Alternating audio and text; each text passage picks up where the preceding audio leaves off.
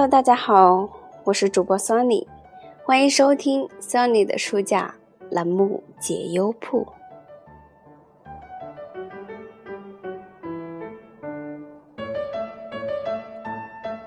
今天要和大家分享的是一个关于吃货的故事。那么这个吃货呢，也是相当厉害的，不仅能吃，而且能做各种好吃的。虽然我是一名不太资深的吃货，但我还是想要把它分享给大家。故事本身想要表达的呢，也并不是关于吃这件事，而是一种生活态度。由黄敬天写的《取悦自己，永远比讨好别人更加重要》。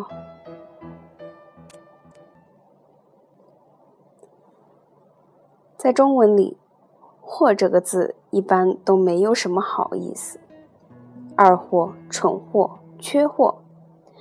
然而，吃货却是一个人见人爱的例外。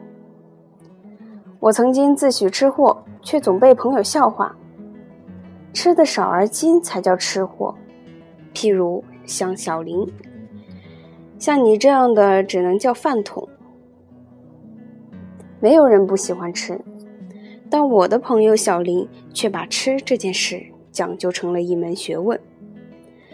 他有好几个笔记本，上面细细的记着每个不同餐馆的口味和就餐感受。他说。吃是一件能够带动五官实感的事儿，我们能听、能看、能闻、能品。听到咔嚓声，就能想到清脆的苹果在嘴里爆出酸甜的果汁；闻到辛辣的佐料，就能想到麻辣小龙虾将舌尖辣到着火；看到咕噜咕噜煮沸的牛骨汤，就能想到烫嘴的牛骨髓顺着食道滑进胃里。温暖整个身体。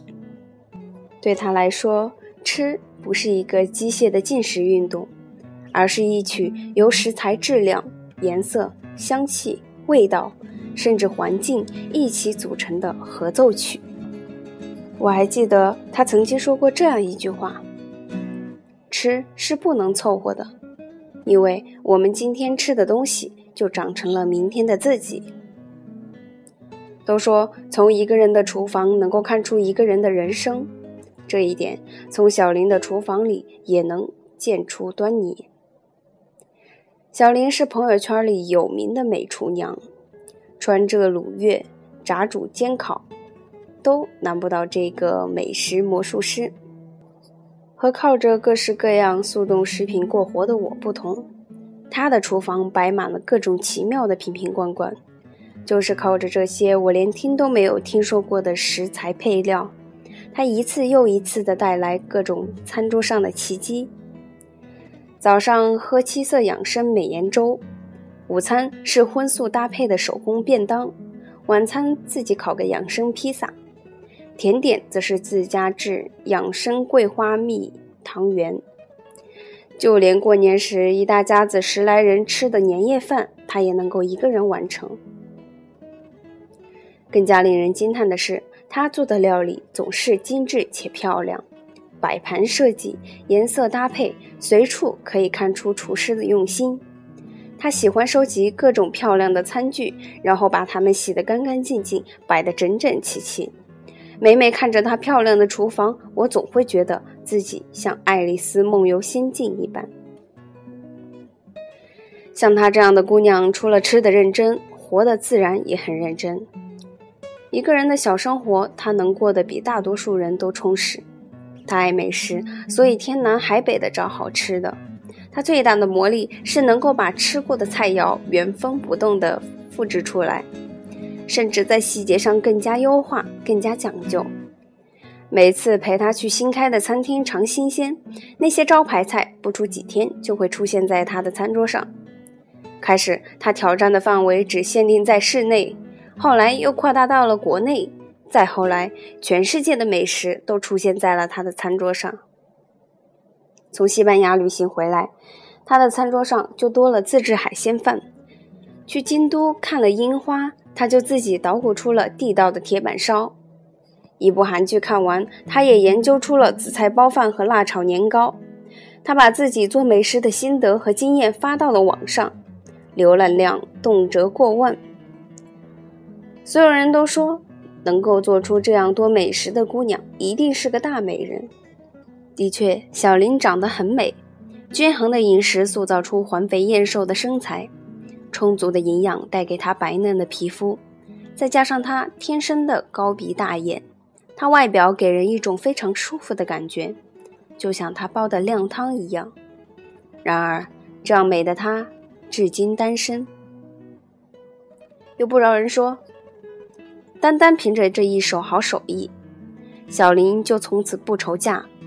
她的身边真的也从来不缺乏追求者，有不少男士拜倒在了他做的美味料理之下，或真或假的提出今生非他不娶。但对于这些，他从来都不以为意。无论别人怎么催促、质问、讨好，他都只是安静的做自己的饭，煲自己的汤，过自己的小日子。即使这样是只有一个人的餐桌，每顿也总有两三不重样的小菜，精心搭配，营养均衡。偶尔看到他在社交网络发一些自己做的小食，都会让人觉得口水直流。作为一个二十五岁的单身女生，她的身边常常有一些不好听的言语。有人说她装，有人说她摆架子，甚至有人说她发自己做的饭菜就是为了勾引男人。面对别人的揣测、质疑和无数八卦，她只是淡淡的回应一句：“我喜欢吃，我喜欢做饭，都只是因为我想要好好对待自己，并不是为了别人。”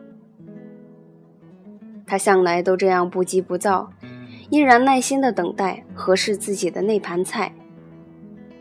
我牢牢的记住了他的那句话：“是啊，又有什么比我们自己更重要的呢？”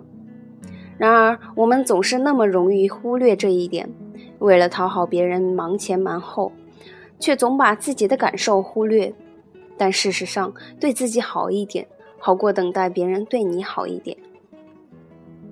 也许你也和小林一样，正在等待属于自己的缘分。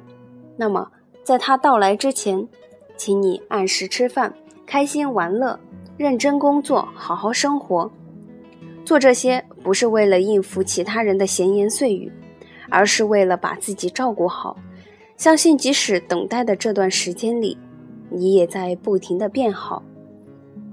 要记得，取悦自己永远比讨好别人。更重要。我在想，这个吃货这么厉害，可能就是因为他的一个生活态度：取悦自己，而并非讨好别人。在工作中，在生活中，我们很多人可能因为别人的三言两语而受到了影响，觉得自己不能够变成别人口中的那种人。但事实上，我们是为自己而活，并非为别人而活。所以，从现在开始，好好的爱你自己吧，做你想做的事，做你最真实、最想要的自己。好，今天的分享到这里就结束了，再见。